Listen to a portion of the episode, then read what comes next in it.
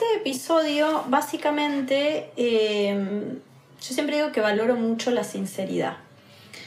Eh, la sinceridad de poder admitir que uno estuvo en lugares que no estaban buenos, lugares oscuros, lugares de mierda. Y, y cómo yo voy a pedirle sinceridad a otros si yo no soy sincera, ¿no? Me parece que viene por ahí.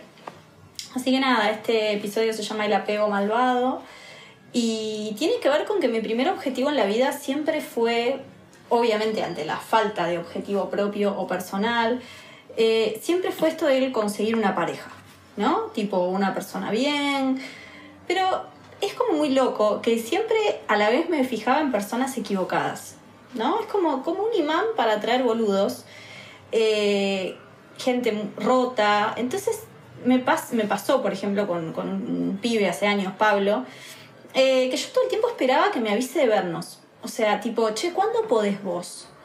Eh, nunca me avisaba esto de bancar al otro en sus momentos, eh, y sus momentos duraban como mucho tiempo, tipo, estoy confundido, necesito tiempo, estoy aturdido, uy, che, perdón, se me complicó, o sea, y a veces ni siquiera inventaban excusas. Entonces es muy loco esto, porque yo me quedaba ahí.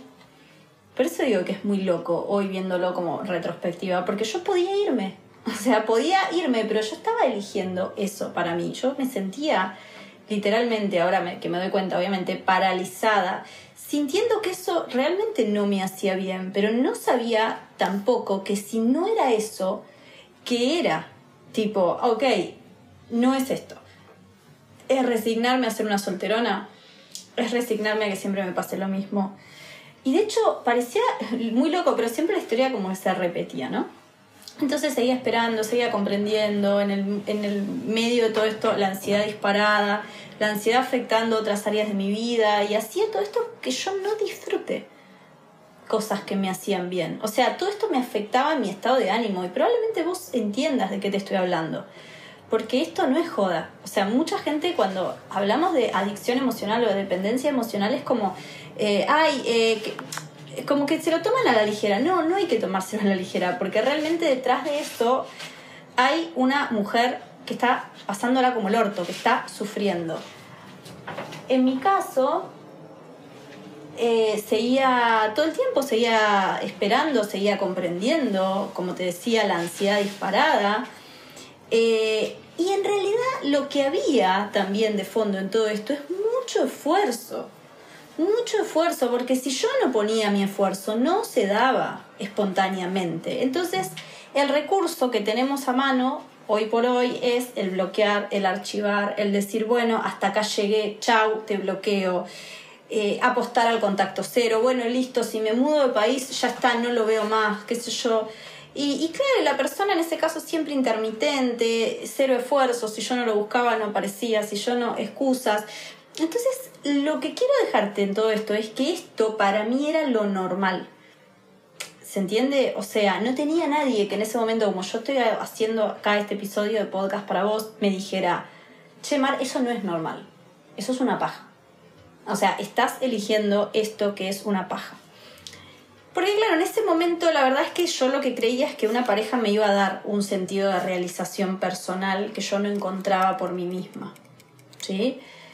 La verdad es que pasé muchísimos años de mi vida así hasta que en 2016 me puse, en realidad yo ya venía en pareja, pero este, esta pareja era real, era como para no estar sola, literal.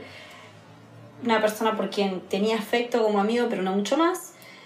Y, en ese momento me acuerdo que tenía un trabajo que era una paja total. Era, tenía un año, había conseguido un año de suplencia como preceptora en un colegio. Y era un trabajo que odiaba literalmente, pero con el cual me conformaba. ¿Por qué me conformaba? Porque bueno, era el sueldito fijo cada mes, ¿no? Eran como 2 pesos con 50, pero bueno, es, es lo seguro, ¿no?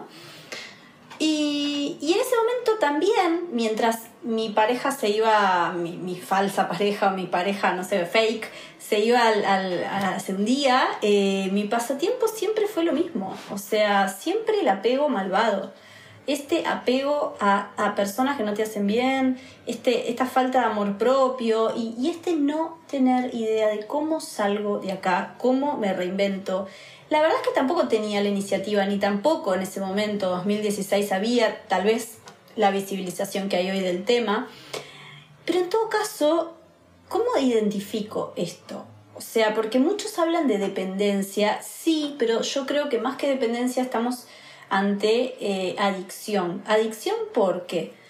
Porque esa persona, como me decía el otro día eh, Vanina, esa persona es la peor droga que sabes que no tenés que consumir, pero que te hace falta.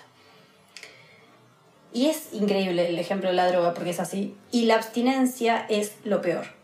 Porque hasta te duele la panza, te sentís mal, te angustias, pensás todo el tiempo en él o en ella y ni que hablar cuando un día dejas de consumir esa droga. Y te das cuenta que por dentro, sas, estás vacía. Ahí tocaste fondo. ¿Qué viene antes del cero? Nada. Con lo cual, en algún momento me di cuenta que tenía que buscar la forma de rearmarme, de juntar mis pedazos, pero la verdad no tenía idea de cómo empezar a hacerlo. En el próximo episodio te cuento todos los golpes que me tuve que dar y cómo podés empezar vos, si estás en, este, en esta misma situación, a salir de ahí. Obviamente tengo también una membresía donde podés tener las herramientas que necesitas, de las cuales voy a hablarte en el próximo episodio. Herramientas para recuperar tu bienestar emocional y dejar atrás adicción, toda esa adicción a esas personas que son como una droga para vos. Puede ser varias, puede ser una. Con lo cual lo que necesitas, ya te aviso, ya te spoileo, es desalojar a estas personas de tu mente. Cambiar esos pensamientos tóxicos, obsesivos, negativos, disminuir la ansiedad y reemplazar lo que te hace mal por lo que te hace bien creando nuevos hábitos. La hipnosis es como un bálsamo, yo lo llamo el bálsamo milagroso que la mente necesita para aliviar los pensamientos y sanar las heridas, las creencias limitantes y elevar tu autoestima mientras dormís.